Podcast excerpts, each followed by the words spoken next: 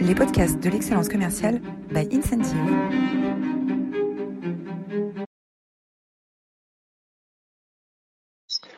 Bonjour à toutes, bonjour à tous. Bienvenue dans cette nouvelle édition des masterclass de l'excellence commerciale.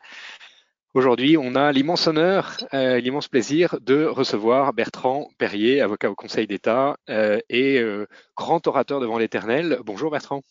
Bonjour. Merci à tous euh, de votre fidélité. Vous êtes euh, euh, près de 340 inscrits aujourd'hui. Vous étiez également très nombreux la semaine dernière pour, écouter Blaise Agresti. Blaise Agresti, c'est l'ancien patron du peloton de gendarmerie de haute montagne qui assure tous les, secours dans la vallée de Chamonix et qui nous a parlé de guider en premier de cordée, hein, le son de leadership euh, quand on est euh, face à la crise, quand on est au milieu de l'incertitude, euh, au milieu de la tempête. Vous pouvez retrouver cette brillante masterclass sur notre chaîne YouTube ou sur votre plateforme de podcast préférée. Euh, alors, nous sommes, euh, les masterclass sont rendus possibles par euh, la, la, le sponsoring d'Incentive. De, Incentive, c'est une plateforme de sales enablement pour engager, former et motiver vos commerciaux. On travaille aujourd'hui dans une vingtaine de pays et dans neuf langues. La page de publicité étant refermée, euh, Bertrand, on est ravi de t'avoir aujourd'hui avec nous. Est-ce que, Amaury, tu peux nous dresser le portrait de Bertrand Perrier? Bien sûr, avec plaisir. Bertrand Perrier, vous êtes un avocat et enseignant universitaire impliqué dans la chose publique et également spécialiste de l'art oratoire. Vous commencez vos études à Sciences Po, que vous avez poursuivi par un diplôme de droit privé général à l'université Panthéon-Assas, des études donc brillantes que vous avez complétées par un master HEC en 1997. Vous prêtez serment en 1999 au barreau de Paris donc, et rapidement, vos talents d'orateur sont récompensés puisque vous êtes élu quatrième secrétaire de la conférence des avocats du barreau de Paris, un concours d'éloquence réputé dans le milieu. Depuis 2010, vous partagez votre passion de l'art oratoire comme formateur du projet Eloquentia en Seine-Saint-Denis, ainsi qu'en enseignant l'art oratoire à Sciences Po et à HEC. Vous avez également participé au film à haute La force de la parole, qui retrace l'aventure Eloquentia, et vous avez fait partie du jury de l'émission Le Grand Oral, vous êtes aujourd'hui avocat au Conseil d'État et à la Cour de cassation et également auteur de trois ouvrages de référence, dont La parole est un sport de combat. Bertrand Perrier, c'est donc un grand honneur de vous recevoir aujourd'hui. C'est tragique, euh, Maury, tout est vrai. Moi, je m'attendais euh, à un portrait euh, mensonger, euh, diffamatoire, que j'aurais pu attaquer immédiatement, mais je suis très déçu. Tout, tout est vrai. C'est d'une tristesse comme la vérité est triste alors que le mensonge est pluriel et donc amusant, la vérité est unique et donc triste. Alors, toi, tu es... pour les prochaines fois. Toi, tu es triste, euh, Bertrand. Moi, je suis très intimidé euh, d'interviewer euh, un, talent comme, comme toi. Alors, tu racontes dans ton, dans ton ouvrage que tu as commencé enfant à caresser les mots, comme tu dis, j'ai beaucoup aimé l'expression, caresser les mots d'un dictionnaire que l'on t'avait offert euh, est-ce que c'est le début d'un grand amour avec la langue? Alors en réalité, c'est vrai que dans une optique euh, moitié académique, moitié électorale, le maire de notre commune offrait aux élèves en fin de CM2 un dictionnaire, euh, mais dédicacé bien sûr, pour qu'on n'oublie pas le nom, pour que nos parents puissent voter pour lui. Mais en réalité, le mot caresser, c'est pas moi qui l'emploie, c'est dans le film à voix haute, mais je va me l'approprier parce qu'il n'est pas à moi et j'adore celui qui l'emploie. C'est le père d'Eddie Monio, euh, Jean-Pierre Monio, et euh, Eddie est celui qui va remporter le concours à la fin euh, du film. Et il a un dialogue avec son père sur les mots et il demande à son père comment il en est venu à aimer à ce point les mots et à les connaître aussi bien. Et son père lui dit qu'en réalité, il fait des mots croisés et que c'est l'occasion de trouver et de chercher les définitions d'un mot, et il lui explique que quand euh, il cherche un mot dans le dictionnaire, eh bien, son regard se pose sur d'autres mots, d'où l'expression j'en caresse d'autres. Et j'aime effectivement beaucoup ce, mot caresser euh, qui dit un rapport charnel et affectueux avec les mots. Alors, euh... ça, dit aussi, euh, pardon Roland, mais ça dit aussi le vagabondage en réalité. J'aime beaucoup ça. C'est-à-dire qu'il va chercher quelque chose et il trouve autre chose. C'est sorte de sérendipité de la langue. C'est-à-dire que je, je, cherche un mot et par furetage et par hasard, je vais en trouver d'autres que j'ignorais et dont j'ignorais même que j'allais les connaître.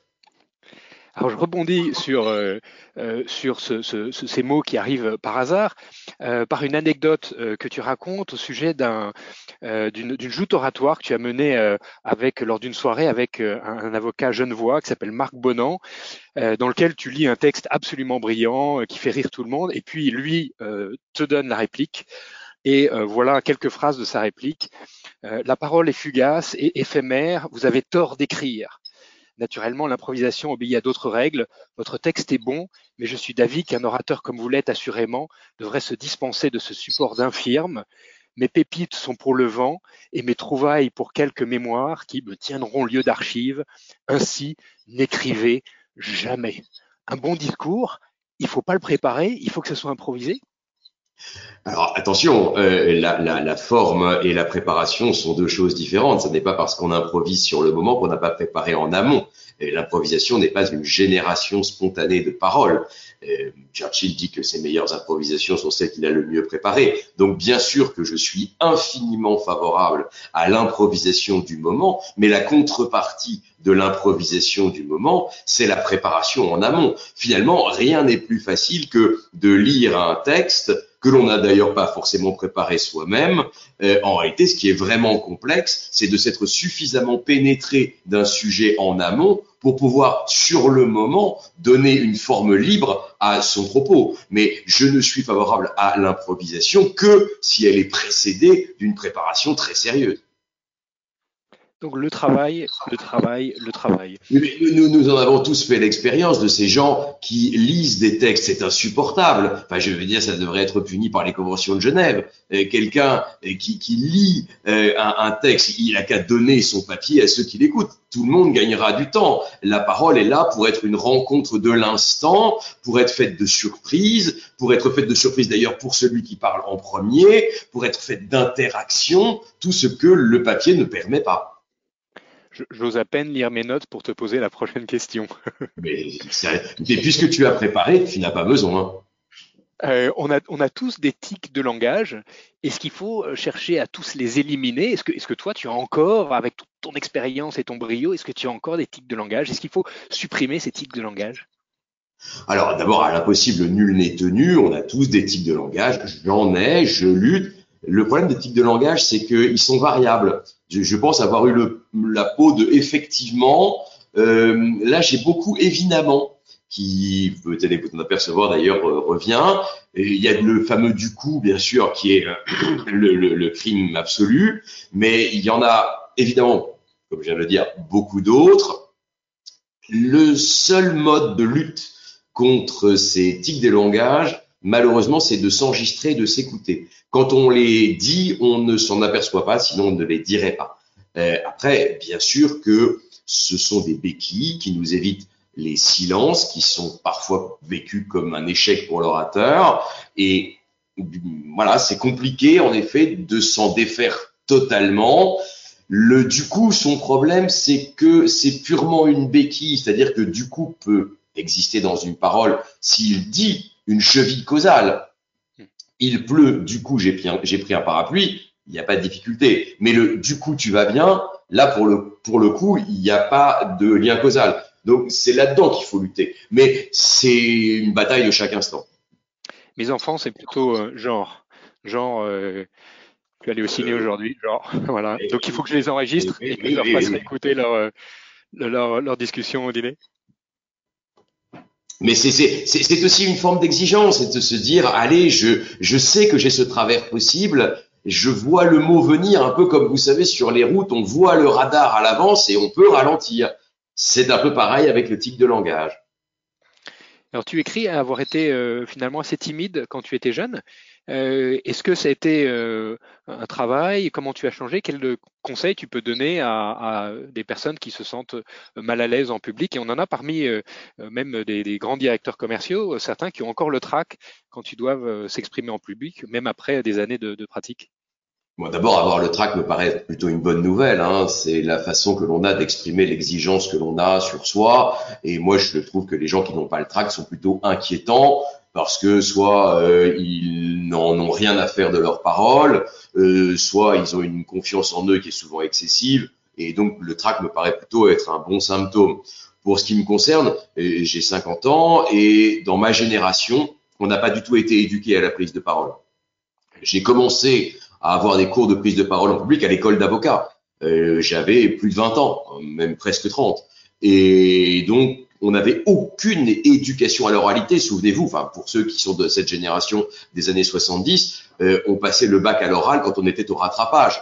Donc c'est dire que l'oral était considéré vraiment comme un parent pauvre de l'éducation. Et moi, je n'ai eu aucune éducation à l'oralité, si ce n'est euh, l'exposé poussif et la pièce de théâtre désolante, mais indépendamment de ça, l'idée que euh, si on n'y arrive pas, c'est terrible, si on bute sur un mot, c'est catastrophique, et donc beaucoup de choses auto-censurantes et inhibantes, c'est-à-dire une, angoisse de performance à l'égard de l'oral qu'on n'avait pas trop à l'égard de l'écrit, on rendait une copie, on rendait une copie, mais à l'égard de l'oral, euh, je trouve qu'on a une vision des choses qui est euh, très angoissante, très anxiogène, et euh, on vous dit que ceux qui vous jugent sont nécessairement malveillants et que finalement, si vous ratez votre prise de parole, vous ratez votre vie, ce qui n'est bien sûr pas vrai. Mais voilà, il y a, y a, je trouve, dans notre pays, moins maintenant, mais vraiment beaucoup à l'époque, cette attitude à l'égard de l'oral que je trouve déplorable. Après, dans mon parcours, pour dire comment j'ai débloqué les choses, c'est assez simple, c'était vraiment un pur acte de volonté, c'est-à-dire que j'exerçais le métier d'avocat, nous étions extrêmement nombreux et nous le sommes encore plus, et il y avait parmi les événements qui pouvaient permettre de, entre guillemets, sortir du lot, un concours d'éloquence. Et donc, j'ai passé ce concours d'éloquence, Amaury l'a rappelé tout à l'heure, et ça m'a permis de m'intéresser pour la première fois à la question de la prise de parole en public, qui ne m'intéressait pas spécialement, et ensuite de l'enseigner. Mais il y avait d'abord à l'origine un acte de volonté, une sorte de défi sur soi. Je l'ai pas passé pour l'avoir. J'avais évidemment l'espoir de réussir, comme quand on passe un concours, mais j'avais surtout l'espoir euh, d'un défi personnel et de relever la possibilité d'une amélioration dans la prise de parole pour l'audience, parce que euh, indépendamment du concours, ce qui était important pour moi, c'était la parole d'audience, qui faisait partie de mon métier. Et, donc, bah, pour ceux qui veulent progresser, il n'y a, a, pas une 36 solutions. Euh, pour moi, il y en a trois. Euh, la première, c'est la lecture, euh, parce que c'est quand même dans la lecture que l'on trouve la source de la parole, la confrontation avec les idées des autres, avec les mots des autres, avec les univers des autres. Après, il y a l'écoute. Et évidemment, sur Internet, on peut écouter des orateurs de toute nature, d'ailleurs, des humoristes, des slammers, des orateurs politiques, enfin, on peut écouter des éditorialistes, on peut aussi écouter toute forme de parole, des orateurs de tribune, des débatteurs, et donc écouter les autres, non pas pour copier, mais pour trouver soi-même son propre style, et puis après, ben, le faire. De toute façon, euh, la parole euh, baisse en pression lorsqu'elle est quotidienne. Plus vous le faites, et moins vous avez peur. Alors, rien n'est jamais acquis et on peut toujours euh, échouer alors même que on a l'habitude de prendre la parole. Chaque audience pour moi est un renouvellement total de la parole, mais pour autant, le fait de le faire, le faire, le faire donne des réflexes qui permettent de s'en sortir mieux si on est en difficulté. Donc l'idée c'est quand même de le faire, le faire, le faire. Alors le faire parfois en situation fictive et puis in fine le faire en situation réelle. Est-ce que tu peux partager avec nous quelques-uns des exercices qui euh, sont utiles pour positionner, pour développer sa voix, surtout pour quelqu'un qui a peut-être pas une voix qui porte euh, aussi, aussi bien que la tienne. J'imagine que c'était le fruit également d'un travail. Est-ce que tu peux partager quelques-uns de tes trucs et astuces ou exercices euh, pour améliorer sa voix? Alors en réalité non, euh, non parce que je ne suis pas un professionnel de la voix, je ne connais rien à la voix, raison pour laquelle dans La parole est un sport de combat, j'ai confié le chapitre sur la voix à un ami euh, coach vocal euh, parce que précisément, euh, je n'ai aucune compétence en matière vocale. je sais que tout ça est très très compliqué et mon ami Pierre Deric, qui est donc l'auteur de ce chapitre, consacre toute son expertise à cette question. Mais pour ce qui me concerne, je veux juste dire une chose, c'est que il n'y a pas de voix qui soit a priori et nécessairement incompatible avec la prise de parole en public. je, dis ça parce qu'il y a des gens qui disent ah moi j'ai pas une voix qui porte ou j'ai une voix fluette. Ça n'est pas rédhibitoire pour prendre la parole en public. Ce qui me paraît en revanche rédhibitoire et qui pour le coup peut être travaillé, c'est la variation. C'est-à-dire imaginer des variations de débit, des variations d'intensité et qui évitent la monotonie dans la parole. Je suis toujours frappé par cela. Les gens qui ont une parole en courant continu et qui sont sur la même note et le même rythme pendant toute leur intervention. Ça, vraiment, ça n'est pas possible, encore moins à l'heure du distanciel, où on doit être encore plus vigilant à capter l'attention et à maintenir l'attention. Et ce maintien d'attention ne peut se faire que par des variations de débit et d'intensité. Pour ma part, alors je ne le fais plus vraiment, mais euh, quand je conseille des, des, des gens, je euh, passe par un système de code couleur. Et nous avons euh, la chance d'avoir des stabilos. Et les stabilos, c'est formidable parce que on peut avoir un code couleur par émotion dans la parole. Donc vous allez avoir, si je raconte une histoire, c'est en bleu, si je m'emporte, c'est en rouge, si j'explique, c'est en vert. Et donc les codes couleurs permettent visuellement de marquer la nécessité d'une rupture. Très concret. Dans, ton ouvrage, tu fais la différence entre la discussion euh, privée, qui est euh, le royaume de, l'écoute, euh, de l'échange, de la confiance, de la bonne foi, et puis le, discours public qui a pour objectif de convaincre. où est-ce que se situe une négociation commerciale dans ce spectre? Ah bah, au milieu, hein, euh, parce que la, la, grande différence entre le discours public et le discours privé, c'est que dans le discours privé, on va accepter de changer d'avis, alors que dans le discours public, on est là pour faire changer d'avis les autres. Le discours public s'adresse à tous ceux qui me regardent, le discours privé s'adresse à la personne que j'ai face à moi. Et donc, dans la négociation commerciale, vous êtes exactement entre les deux, puisque vous devez convaincre, mais vous devez aussi, parce que vous êtes dans une négociation, accepter de changer d'avis. Donc, euh, en réalité, comme vous le savez mieux que moi, euh, la, la, différence se situe dans la limite que vous mettez aux concessions que vous êtes prêt à faire. Et donc, euh, vous êtes à la limite, en effet, entre le discours public qui est le socle sur lequel vous ne céderez pas et qui est donc hors transaction, et puis ce que vous revendiquez initialement, mais à quoi vous êtes prêt à renoncer, qui relève pour le coup du débat interactif où vous pouvez admettre de vaciller. Tu parles beaucoup de structure du discours, hein. tu, tu, dis toute l'importance de la structure du discours et qu'on est les héritiers euh, des Grecs et des Latins. Est-ce que la structure du discours, elle a évolué aujourd'hui et est-ce que tu as des recommandations sur ah oui, alors ça c'est quelque chose que je, je trouve extrêmement important. Euh, souvent dans, dans l'enseignement de la prise de parole, on accorde beaucoup d'importance à la question du langage du corps, à la posture, au regard, au geste. C'est pas quelque chose qui m'intéresse énormément. En réalité, moi, ce qui m'intéresse, c'est vraiment les questions de structure et de plus en plus dans le discours, c'est-à-dire avoir quelque chose de très organisé. Alors, Bien sûr qu'il y a des vieilles structures qui marchent toujours, euh, et je vais pas vous les expliquer maintenant, elles sont dans les livres, elles existent depuis Cicéron, euh, le discours en cinq temps, euh, l'exode, la narration, l'exposition, la réfutation, la péroraison, vous trouverez ça absolument partout, mais en fait, il y a plein de structures alternatives. Je dirais pas que à chaque type de discours correspond une structure, mais c'est pas complètement faux non plus. Vous avez euh, des discours qui vont être de nature chronologique, hein, hier, aujourd'hui, demain.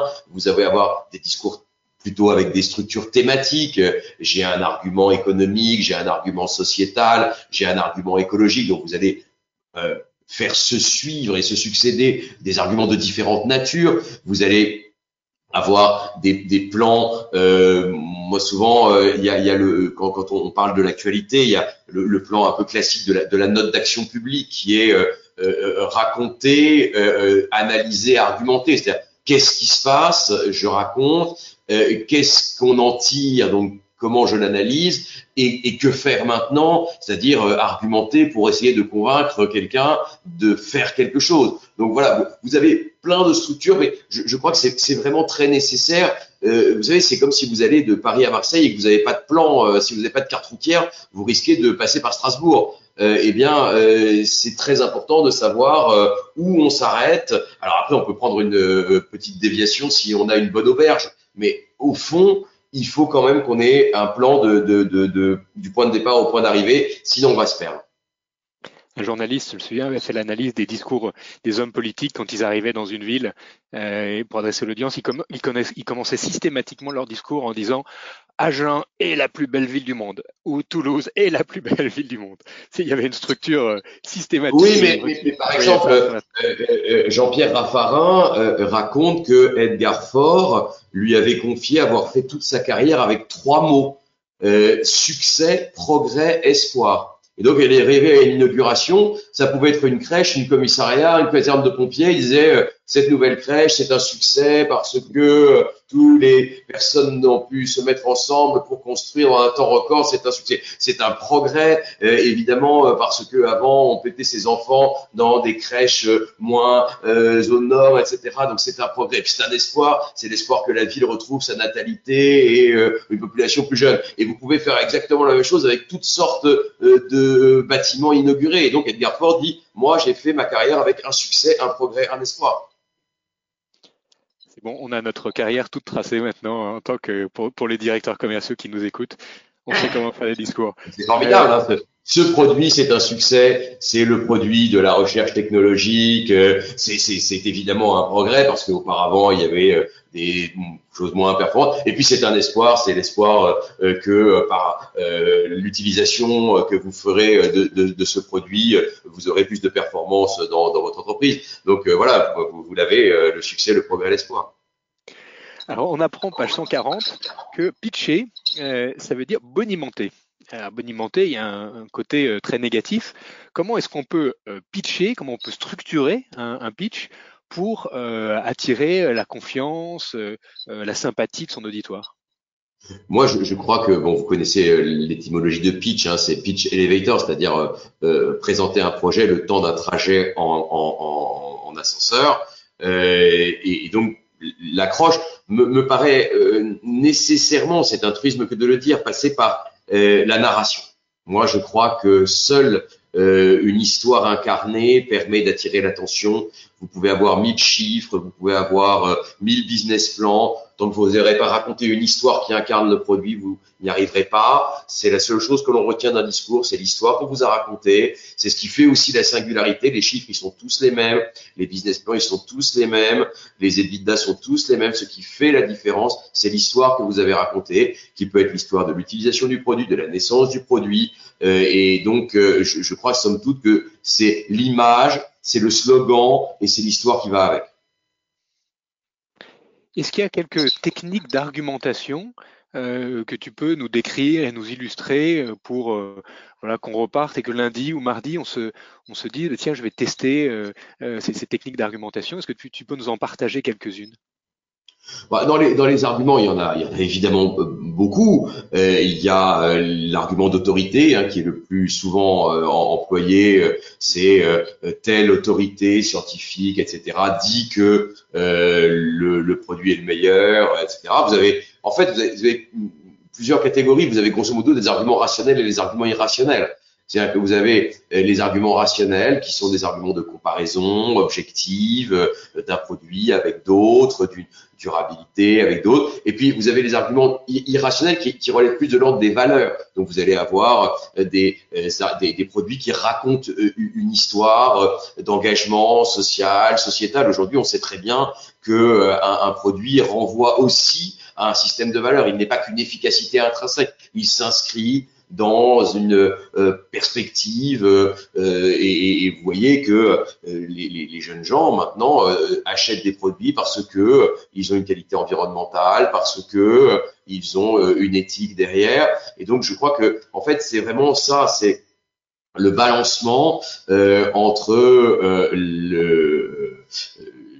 la valeur du produit intrinsèquement et ce qu'il dit de l'état du monde. Et puis, euh, en, réalité, euh, il faut finalement, quand on prend la parole, se poser deux questions avant de prendre la parole. La première est quelle est l'image que je veux donner de moi? Est-ce que euh, l'image que je veux donner moi ou de, du produit que je vends, est-ce que je veux donner l'image de technicité, de modernité? Qu'est-ce qui fait la, la valeur produit? Qu'est-ce qui fait le différentiel produit? Et, et, deuxièmement, deuxième question, qui ai-je en face de moi? Et je ne parle pas de la même façon à quelqu'un qui est jeune, qui est vieux, qui achète déjà le produit ou qui ne l'achète pas encore. Et donc, euh, entre ces deux questions oscille le message que je, vais véhiculer. Donc, c'est euh, une fois que j'ai posé ces deux questions et que j'ai répondu à ces deux questions, je peux prendre la parole. La semaine dernière, on recevait Blaise Agresti, qui a dirigé donc le peloton de gendarmerie de haute montagne à Chamonix. Très bien on a, beaucoup parlé de crise. Hein, on a beaucoup parlé de crise. Euh, quels sont tes conseils euh, de communication de crise? Comment réagir? Comment euh, argumenter? Comment construire sa parole en situation de crise? Il y, a, plusieurs choses dans la parole de crise que nous, les avocats, on connaît bien, inévitablement, parce qu'on n'intervient que dans des situations de crise par hypothèse. Et je dirais, il y, a, il y a deux choses. Il y a le moment et le contenu.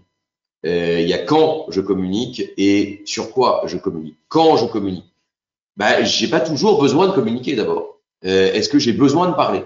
Et il y a toujours une frénésie à l'idée de vouloir absolument dire quelque chose. Mais est-ce que c'est si important? Donc d'abord, le choix, c'est communiquer ou ne pas communiquer. C'est une première question. Il n'y a, pas de réponse, mais euh, je pense qu'il faut se la poser. Et est absolument essentiel de se demander si on a besoin ou pas de dire quelque chose. Après, sur le contenu, il y a, il y a me semble-t-il, deux choses c'est euh, ne dire que ce que l'on sait et ne pas mentir. Ça ne veut pas dire qu'on dit tout, mais ça veut dire que si on est pris en flagrant de mensonge, en flagrant délit de mensonge, vous avez ce qu'on appelle l'empoisonnement du puits. C'est-à-dire qu'avec une goutte de poison, tout le puits est euh, empoisonné. C'est pareil avec la communication. Si vous mentez sur une chose, toute votre parole est suspecte. Donc, euh, on n'est pas obligé de tout dire, mais ce que l'on dit doit être vrai. Ça, c'est la première chose. Et puis la deuxième chose, c'est qu'est-ce que je fais? Si c'est communiquer uniquement pour faire un constat, ça n'a pas beaucoup d'intérêt. La communication a aussi pour objectif de dire ce que j'ai fait. Évidemment, s'il y a des victimes, euh, la compassion, ça c'est évident, mais aussi ce que je vais faire. Donc souvent, euh, on dit ben voilà, on va faire un recours, on va euh, faire euh, un pourvoi en cassation, on, va engager une négociation. Donc la communication de crise n'est pas simplement une communication de constat, elle est aussi une communication d'action. Donc voilà, les deux choses, c'est est-ce qu'il est vraiment important de communiquer ou pas? La communication n'est pas toujours nécessaire. Et si on estime qu'elle est nécessaire, elle doit être autour de la vérité et de l'action. On arrive à la fin de euh, cet entretien, Bertrand. Euh, on a deux questions euh, traditionnelles à nos invités. la première, c'est une, anecdote, ta plus belle anecdote, expérience de management. Alors, je, n'ai aucune anecdote de management parce que je, je, n'aime pas ça.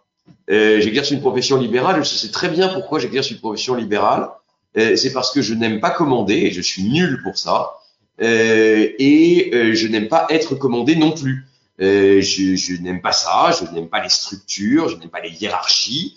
Je n'ai moi-même d'ailleurs aucune hiérarchie avec mes collaborateurs. Euh, je n'aime pas ça, je n'aime pas commander, je ne sais pas le faire. C'est pas mon truc. Moi, j'exerce une profession euh, individuelle, artisanale, et, j'aime ça. Donc, euh, en, en, management, je suis nul. Mais je vais vous dire à quel point, pour vous raconter une anecdote, à quel point euh, on n'aime pas ça. Mon patron, euh, puisqu'on a un patron, hein, les avocats, on est très attachés à cette relation interpersonnelle. Moi, j'ai un patron qui m'a appris le métier euh, et c'est très important. Euh, tous les avocats savent qui est leur patron. il n'y en a pas 36, il y a une personne qui est leur patron. Et vous pouvez demander à n'importe quel avocat, ils sont pas dans une structure, ils sont pas solubles dans un ensemble où il y aurait un invertébré gazeux qui s'appellerait le collectif. Non, on a un patron.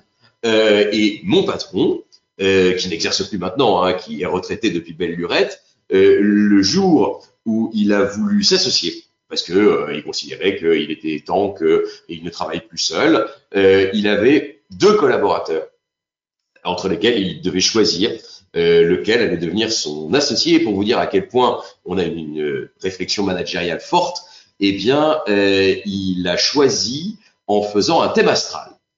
Euh, et, et, donc, c'est euh, au thème astral que quelqu'un est devenu avocat à la Cour de cassation et que quelqu'un ne l'est pas devenu. Mais il était euh, sous une bonne étoile, celui qui l'est donné. une, une, une, citation qui t'inspire particulièrement?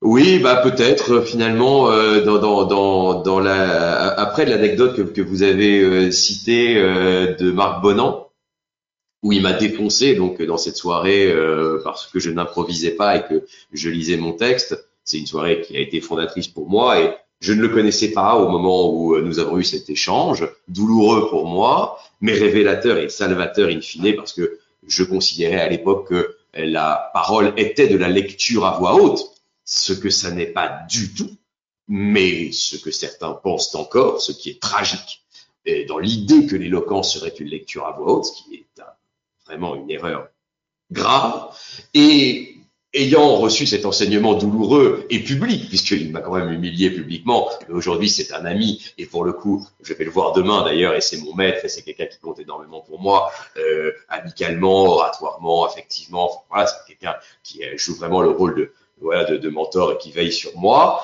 euh, et, donc je vais à Genève demain pour, le voir, et, nous sommes jury d'ailleurs du concours d'éloquence du barreau de Genève ensemble demain. Et donc, quand il y a eu cette séance, je lui ai écrit. Et je lui ai écrit une lettre de groupie en disant, ben voilà, j'aime beaucoup ce que je vous faites. Enfin, vraiment, le truc le plus désolant. Et, il m'a répondu euh, quelque chose qui, qui, m'accompagne un peu et que j'essaye après de répercuter sur ceux avec qui euh, je travaille. Il m'a écrit la chose suivante, je me souviens encore de cette lettre. Euh, je n'ai que de la facilité, c'est vous qui avez du talent. Je n'ai jamais été ce que vous êtes et vous serez ce que je suis. Je n'ai que de la facilité, vous avez du talent. Devenez ce que vous êtes. Bravo, un grand merci, euh, un grand merci Bertrand pour euh, euh, pour ce, partage, pour ce témoignage. Quelques idées bonus pour aller plus loin pour nos auditeurs. Bien sûr, le film à voix haute, hein, La force de la parole, réalisé en 2017, où tu, tu, joues le rôle du, du, du, du coach, du, coach de, de, dans le film. Ah, si, si, tu permets, en, en réalité, je ne joue pas de rôle, et c'est ce qui fait, me semble-t-il, la beauté du film, c'est que c'est véritablement un documentaire. C'est-à-dire que personne ne joue le rôle de personne. Euh, on est tous dans notre personnage, puisque en réalité, c'est un enseignement que nous faisions avant, que nous faisons toujours, et simplement, à cette occasion, une promotion a été filmée. Mais elle n'est ni meilleure ni moins bonne que les autres promotions qui n'ont pas été filmées. Et en réalité, la seule différence, c'est qu'il y a eu des caméras dans la salle de classe, mais personne pour autant n'a été perturbé euh, par euh, ces caméras qui étaient d'ailleurs très discrètes et portées par des gens très jeunes qui s'intégraient au groupe d'élèves. Donc ça n'est pas un rôle, personne ne joue un rôle. Et tout le monde joue son rôle. Et c'est ce qui fait que c'est un très beau film, je crois, parce que c'est la vie du groupe dans sa réalité. Dans sa réalité pour euh, poursuivre, un, un, s'inspirer des grands discours du XXe siècle, hein, euh, aux éditions euh, Champ Classique, euh, on retrouve voilà toutes les tout, toutes les grandes les grands moments de l'histoire. Euh, le film Le Brio hein, avec Daniel Auteuil. Alors, lui, pour le coup, pour le coup, est un film qui lui voilà. est un film, absolument. C'est finalement la, la, grande différence que les, les, les, films sont sortis à peu de temps d'intervalle. Ils ont été mis évidemment en regard euh, l'un de l'autre. Euh, il n'y a pas, les deux ne sont pas sans lien euh, d'inspiration, mais euh, le brio est un film avec tout ce que ça peut avoir à la fois de plus scénarisé, évidemment, que le documentaire à vote, parce que dans le brio, bah, il y a plus de moyens, il y a plus d'histoire, etc. Mais aussi ce que ça peut avoir de plus caricatural dans les personnages et euh, l'ouvrage qui sert d'ailleurs de support pour euh, Daniel Auteuil dans le brio, euh, le, grand classique, l'art d'avoir toujours raison de Schopenhauer. Voilà, si vous avez des questions, alors pour ceux qui doivent nous quitter, euh, on retrouve le, la semaine prochaine Nicolas Caron qui nous parlera de, de son dernier ouvrage Lève-toi et négocie. Euh, et si vous, avez si vous avez encore quelques minutes, restez avec nous et avec Bertrand. Et Bertrand, si tu as encore quelques minutes à nous accorder, on sera ravis de prendre vos questions. Vous pouvez les poser directement dans l'interface euh, dans le chat, et Amaury va nous les, euh, nous les lire. Amaury, est-ce qu'on a des questions de nos auditeurs déjà? Oui, je démarre. Euh, quelle est la véritable importance du non-verbal dans le discours et quels sont les éléments importants du non-verbal? Oui, alors là encore, c'est la question euh, classique, euh, parce que c'est souvent la porte d'entrée dans la prise de parole en public. La question du non-verbal. Alors vous avez évidemment la pyramide de Bérabian, je vais pas vous la faire, où on vous dit que le non-verbal compte pour 55% dans la prise de parole, etc. Alors je, je vais être un peu abrupt. Pour moi, le non-verbal n'a aucune importance. Euh, oui, alors on peut vous enseigner le geste, le regard, la posture, c'est du blabla. Ayez quelque chose à dire et structurez-le. Il y a des gens, euh, ils ont un non-verbal déplorable. Euh, pour autant, ils ont quelque chose à dire, ils sont fascinants, ils racontent une vraie histoire, et donc on les écoute. Donc, je, alors c'est un peu brutal, hein, et, et, si j'avais le temps, je, je nuancerais la chose. Mais il y a des gens qui regardent n'importe où, qui mettent leurs mains n'importe comment, mais ils ont une telle force dans leurs propos que ça a un impact. Donc, je ne, je crois que le non-verbal est le petit bout de la lorgnette de la prise de parole en public. Cherchez d'abord ce que vous avez à dire et ensuite mettez vos mains comme ça, vous chantez, on s'en fout complètement. Quand on rentre en négociation, est-il mieux de maintenir son discours tel qu'il nous représente, donc tel qu'il a été préparé, ou de rentrer en opposition avec son interlocuteur? Je, ne suis pas du tout un professionnel de la négociation. Moi, je fais du contentieux, donc je suis professionnel de l'affrontement. Euh, mais de, ce que je crois comprendre, il faut arriver en négociation avec deux échelons. C'est-à-dire ce sur quoi je ne suis pas en situation de concéder et ce que je peux concéder. Euh, si vous n'avez pas cela, je pense que vous allez avoir du mal à être dans une position de négociation. Mais je crois que c'est un peu avec cela qu'on doit entrer en négociation. C'est la différence entre ce qui est négociable et ce qui ne l'est pas. Avez-vous des conseils pour raconter une histoire captivante? Oui, alors euh, il y a une technique classique qui est celle de l'éléphant rose. Euh, l'éléphant rose, c'est que pour que l'histoire soit captivante, il faut toujours qu'elle soit un peu exagérée. Et si vous parlez d'un éléphant et qu'il est gris, bah, c'est un éléphant. Si vous parlez d'un éléphant rose, ça devient intéressant. Donc, en réalité, dans une histoire, il faut toujours forcer un peu le trait. Euh, je, je vous ai raconté l'histoire euh, de ma joute avec Marc Bonan et je vous ai expliqué qu'il y avait du sang sur les murs. C'est pas vrai. Il n'y avait pas de sang sur les murs, mais ça vous a amusé parce que vous êtes dit tiens, le mec s'est fait objectivement défoncer et euh, exterminer euh, façon plus. C'est pas vrai, mais vous l'avez écouté parce que c'était un peu exagéré. Donc voilà, la bonne histoire, c'est celle dans laquelle on force un peu le trait. Avez-vous un exemple de situation difficile qui vous revient à nous partager on en a plein, nous, les avocats de situations difficiles. C'est un métier où, euh, quand vous soutenez que votre client est innocent et que à la fin on lui donne la parole et qu'il dit je suis désolé, je recommencerai pas, bah, euh, vous passez rétrospectivement pour un con. Hein. Et c'est pas grave. Comment vous assurez-vous d'être dans le moment, y compris pour plus de sincérité ou d'impact, malgré le risque d'en faire un exercice de style ou la répétition des prises de parole euh, C'est tout. Alors, je suis pas sûr d'avoir parfaitement compris la, question, mais euh, en réalité, pour être dans le ton, je vais vous dire comment euh, je fais. Euh, j'ai une technique qui est une technique de démarrage.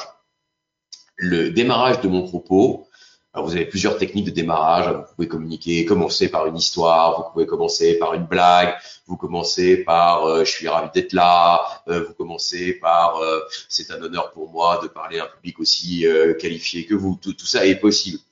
Et, en réalité, pour être dans le ton, la bonne technique, c'est le rebond, c'est-à-dire de s'appuyer sur ce qui a été dit avant. Alors ça suppose une petite agilité consistant à ne pas avoir préparé, mais être en situation d'avoir écouté ce qui s'est dit pour pouvoir rebondir dessus. Mais ça garantit au moins qu'il y a une continuité dans l'événement, que vous-même vous avez été à l'écoute de ce qui s'est dit auparavant et que vous n'êtes pas en rupture totale et que vous n'imposez pas un propos préparé avant et que vous pourriez euh, dire euh, quelles que soient les circonstances. Donc moi je vous conseille d'être à l'écoute de ce que s'est dit avant et de trouver un rebond par rapport à l'orateur précédent. Comment se rattraper après un blanc ou une erreur pour ne pas être déstabilisé? Mais le dire, encore une fois, personne n'est infaillible. Et si euh, vous avez employé un mot à la place d'un autre, bah, dites, écoutez, pardon, moi par exemple, ça m'est arrivé une fois à, à l'audience de la Cour de cassation, il était question de vidéosurveillance et je parlais de visioconférence. Et je m'en suis aperçu et, et, je pense que ça faisait cinq minutes que je confondais les deux mots. Et je dis, écoutez, je, suis vraiment désolé, je m'aperçois que ça fait cinq minutes que je vous parle de visioconférence, évidemment euh, perverti par euh, l'usage covidesque qui en est fait, alors qu'en réalité, le débat qui nous occupe est sur la vidéosurveillance, bien évidemment. Et donc, je vous demande simplement, je ne vais pas refaire en remplaçant les mots, mais de remplacer vous-même tout ce que je vous ai dit, euh, qui était sur la vidéosurveillance et évidemment pas sur la visioconférence. Donc, ça sert à rien de faire comme si ça marchait. De la même façon, si vous vous plantez complètement, ça ne sert à rien de faire comme si ça allait. Vous n'êtes pas un surhomme euh, et donc vous, vous, avez tout à fait le droit de dire, écoutez, très honnêtement, euh, là, je me suis emmêlé complètement euh, les pinceaux, donc je vais recommencer et ce sera mieux pour tout le monde. Comment capter l'attention de quelqu'un qui n'écoute pas? Alors, je vais vous raconter une anecdote là-dessus, qui est une anecdote judiciaire dont je ne suis pas l'auteur, mais que l'on m'a raconté. C'est l'histoire donc d'un avocat qui plaide et, il plaide devant trois juges et, successivement les trois juges s'endorment. Et, donc il se trouve à parler devant trois juges assoupis et, du coup il, euh, il s'arrête lui-même de parler.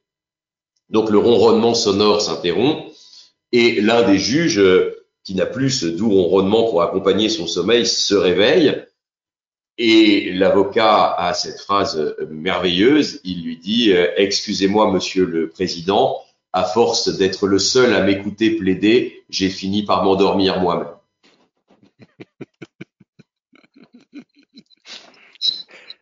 Extraordinaire, extraordinaire.